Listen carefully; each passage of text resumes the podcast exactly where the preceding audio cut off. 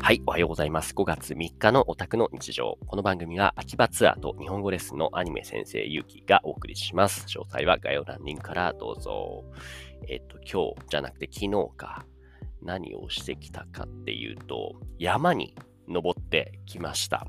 あの、鶴巻温泉、今僕がいる鶴巻温泉っていうのは、駅がね、なんかね、あり、その山登りする人から有名で、なぜかっていうと、何だったかな？えっとね、日本一山から近い駅みたいな、なんかそういう名前というか呼ばれているんですよね。で、その周りにいろんな山囲まれていて、で、昨日はその中の工房山、あとは吾妻山だったかな？その辺りに登ってきました。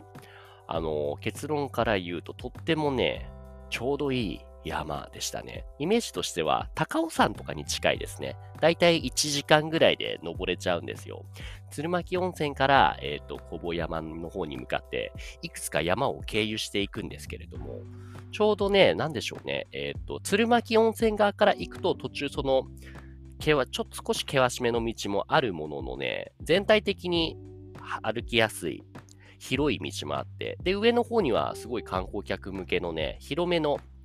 休憩場所もあって、何よりその、だいたい300メートルか400メートルぐらいなのかな高さ的にすごい高いわけではないんですが、とても景色が良くてね、昨日はそのすごい晴れていたこともあって、富士山もよく見えましたね。そういう場所でした。でもこのあれですね、ゴールデンウィーク入っているから、とっても人が多かったです。下りなんかはね、すごく道が、その行き違いがなかなかできない部分もあって、ちょっと混雑渋滞している、そんな部分もありましたね。それぐらいやっぱ今、そう、改めてゴールデンウィークなんだなっていうのをね、普段休日が人と違う僕もその思い知る、そういうタイミングでしたと。でね、何話そうかな。今日もあの何も話すことをほとんど準備せずにね、ここ来たんですけども。あ、そうだ。えっとね、えー、っと、以前にアドレスを通じて仲良くなった子が、男の子がいて、その子がね、今、この鶴巻温泉に遊びに来ていて、で、えー、っと、昨日は近隣をね、案内したんですよね。彼は、えっ、と、秋田出身で、で、現在は名古屋を中心に滞在しているようなんですけれども、鶴巻温泉とってもね、いいとこだねっていう、そういう意見をもらいまして、その、昨日散歩したり登山したりで連れて行ったのは、何気ない普通の街中っすね。その、鶴巻温泉って名前には似つかわしくないほど温泉は少ないのですが、でも一応あるにはあると、温泉あるのと、あとはその物価が結構安いと、スーパー行っても結構お惣菜安いとか、あと近くにものすごい安い値段でお刺身が買えるお魚屋さんがあるよとか、あとはこのアドレスを使ってえー、みんなで畑をシェアしたりしてるんですよね。だから農作業とかね、土に触れるような、そういうこともできて。で、極めつけはね、都内へのアクセスもいいということで、新宿まで小田急線で10分で行けちゃうっていうアクセスの良さから、とてもね、いいとこですねと。で、僕なんかはそういう鶴巻温泉って場所にね、このアドレスのシステムを使ってですけれども、とても安く、いくらとはちょっとここでは伏せておきますけれども、びっくりするぐらいね、生活費としてはかなり抑えられて生活ができているんですよね。正直だいぶ満足しています。っていうのを見てね、あ、とってもいい場所ですねと。そして、お得にその住めていると。その結構その節約上手というかよくいろんなそういうこと知ってますね、ゆうきさんって言われて。自覚はなかったんですけれども、確かにね、振り返ってみると、みんなが知らないようなあのアドレスのサービスもそうですけれども、意外とそのお金を節約するようなサービスっていうのを多く知ってるなと。特にサービスだけというよりも、その知人の知り合いの人たちの助けとかつながりもあってね、よりその泊まる場所とか、ちょっとした食事とか、もうね、すごくお安く便利に使わせてもらってる、そんな暮らしがここ2、3年続いてるなって改めて思うんですよね。だからやっぱその人とななんでこんなにそのお得な暮らしができてるかっていうのは普段からいろんな場所に行って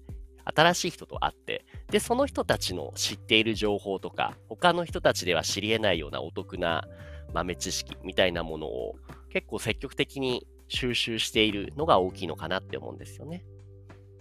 それも今までだったら、今までっていうのは、その移動せずにね、ずっと都内であったり、埼玉に住んでた時は、自分の住んでる世界が当たり前っていう、そういう考えでずっと生きてきたので、あのそもそも安い高いとか、自分の暮らしがね、他と比べて高いかどうかってことすらね、正直気づいてなかったんですよね。そうでもいざ外に出てみると、今まで自分がしていた暮らしとか、使っていたサービスとかが、いかに意外と、まあ、搾取って言い方も良くないですけれども、少し無駄にお金を払っていたんだなってことがね、結構ありますね。手数料であったりとか、あとは、何でしょうね。そもそもに、このお金って、その有料でお金を払って使ってるけど、お金払わなくてもできることって多いよねっていう。そう。だからね、すごくお得ですね。うん。そこに関してちょっとその、ちょうど今朝かな、えっ、ー、と、レッスンした生徒さんとの会話で思ったんですけども、生徒さんっていうのが、アメリカのニュージャージーってね、その州の出身の男の子、僕より1、2個上の人かな、お仕事がタトゥーの彫り師、タトゥーアーティストしてるんですけれども、彼とは結構話の中でそのタトゥーのこんなお客さんがいてとか、このお客さんがしてくるオーダーがちょっとね、厄介だったりみたいな、そういう話を聞かせてもらって、とても自分の住む世界とは違うなってことで、自分がタトゥー入れるかどうか置いておいて、とても面白い話を聞かせてもらってるんですけれども、彼の場合もね、彼自身ね、あの、いろんな州にその赴いて、そのタトゥーのイベントをしに行くってことは聞いてたんですが、今日初めて知ったのは、パスポートを更新してないと、パスポート切れてるって話をもうここ数年、もう10年以上か、ことを聞いて、え、なんかてっきりもっといろんな世界中回ってんのかなって思ってたって聞いたら、それはあくまでその州と州を超える、その旅だけだと。で、彼からしたら、彼が、彼曰く、そのアメリカ人にとって、その違う州っていうのはもう違う国と同じだと。僕たち日本人とか、あとはあるいは他の国からアメリカを見た際もそうかなと思うんですけども、そのね、United States of America っていうけれども、いろんな州が重なって、その一つの国を成している。例えば日本でいうところの都道府県が州に当たるのかなって思っていたんですけど、結構違うみたいですね。もう隣の州でもそれは隣の国だと。パスポート同じでも行き来はできるが、ルールも違うし、文化も違うし、場所によっては言語、そのアメリカのあ英語の鉛も結構違ったりするから、理解し合えなかったりするから、もはや違う国だっていうことを言われて、へーと。だからこそ、彼が言ってたのは自分の州を出たこともないような世代、特に上のおじさん、おばさん、おじちゃん、おばあちゃんの世代がとっても多いっていう話をね、してとても興味深かったですね。でもね、それだとその彼今パスポート更新してないんじゃ日本に来て俺に会いに来れないじゃないかって。だからとりあえず明日パスポート更新しろっていうことを伝えておいて、しゃってくれるかどうかはちょっとまだ定かではないんですが、ぜひね、その やっぱりいろんな情報入ってくるので、できるだけね、その彼もモチベーションは移動したい、旅行したい気持ちはあるようなんで、じゃあ、いつやるの？明日でしょ？今日でしょ？って話だけしました。次回のレッスンの際までにね、更新してくれてると嬉しいですね。ただなんかね、パスポートでなんで更新しないのって聞いたら、もちろんその、他の州の行き来で十分だっていうのも理由の一つなんですけれども、あの、手続きにものすごい時間がかかると。え、言っても1、2週間ぐらいでしょって聞いたら、いや、12週間、3、4ヶ月ぐらいかかるって聞いて、長って思いますよね。日本でもそんなに繁忙期でも1ヶ月待ったら結構長い方だと思うんですよ。だからそのあたりの役所お仕事のスピード感っていうのが、またこれも国によって州によって違うんだなってことをね、思いましたね。うんうん。っていうその手続きが厄介でっていう理由で、そのパスポートを更新、そもそも作らないっていうのもあるし、あともう少し深掘りして聞いてみたんですよ。なんでその、例えば地元にいるね、その人たちは外に出たくないのかなって聞いたら、彼曰くですけれども、あのすでに手にしている快適な習慣、これを壊されることが怖いって考えてるんだと思うよって、彼自身もそうだと思うんですけれども、快適な習慣って何なんだろうって、もう少し深掘りして聞いてみたら、例えば同じ食べ物、その住んでいる場所で、このレストラン行けばこのピザが食べられる。で、いつも毎朝ここのスターバックスでコーヒーを飲むっていう、いわゆるルーティーンですよね。これを崩されるのがとても嫌だっていう人が結構多い。そういう人たちがその外に出たがらない。結果、パスポートを取らないっていうことを言ってましたね。食べ物もそうですし、あと、寝る時間とか、ベッド、同じベッドとか同じ枕じゃないと落ち着かない。まあ、こういう人日本でもね、いると思うんですけれども。うんうん、で、最後に言ったのは、プライベートの時間で、もう決まった時間にこれをやるっていう人がね、いると。例えば、毎日仕事終わりの夜7時から夜9時の間にゲームをやるとか、この時間に映画を見るっていう、そのルーティンですね。これを崩されることを結構嫌がる人っていうのが多いようですね。でもこれって日本でもきっと同じなんですかね。逆に僕なんかはもう同じことっていうのがほとんどないんで、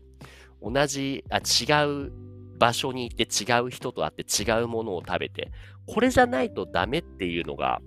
あんまりないですね。まあ、強いて言えばこの仕事をする際のパソコンはこれじゃないと、ね、スマホもこれじゃないとっていうのはありますけれども、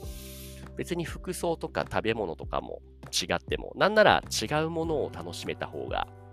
もしかしたら面白い発見が、気づきがあるんじゃないかなって思うので、違った方がいいって思っちゃいますね。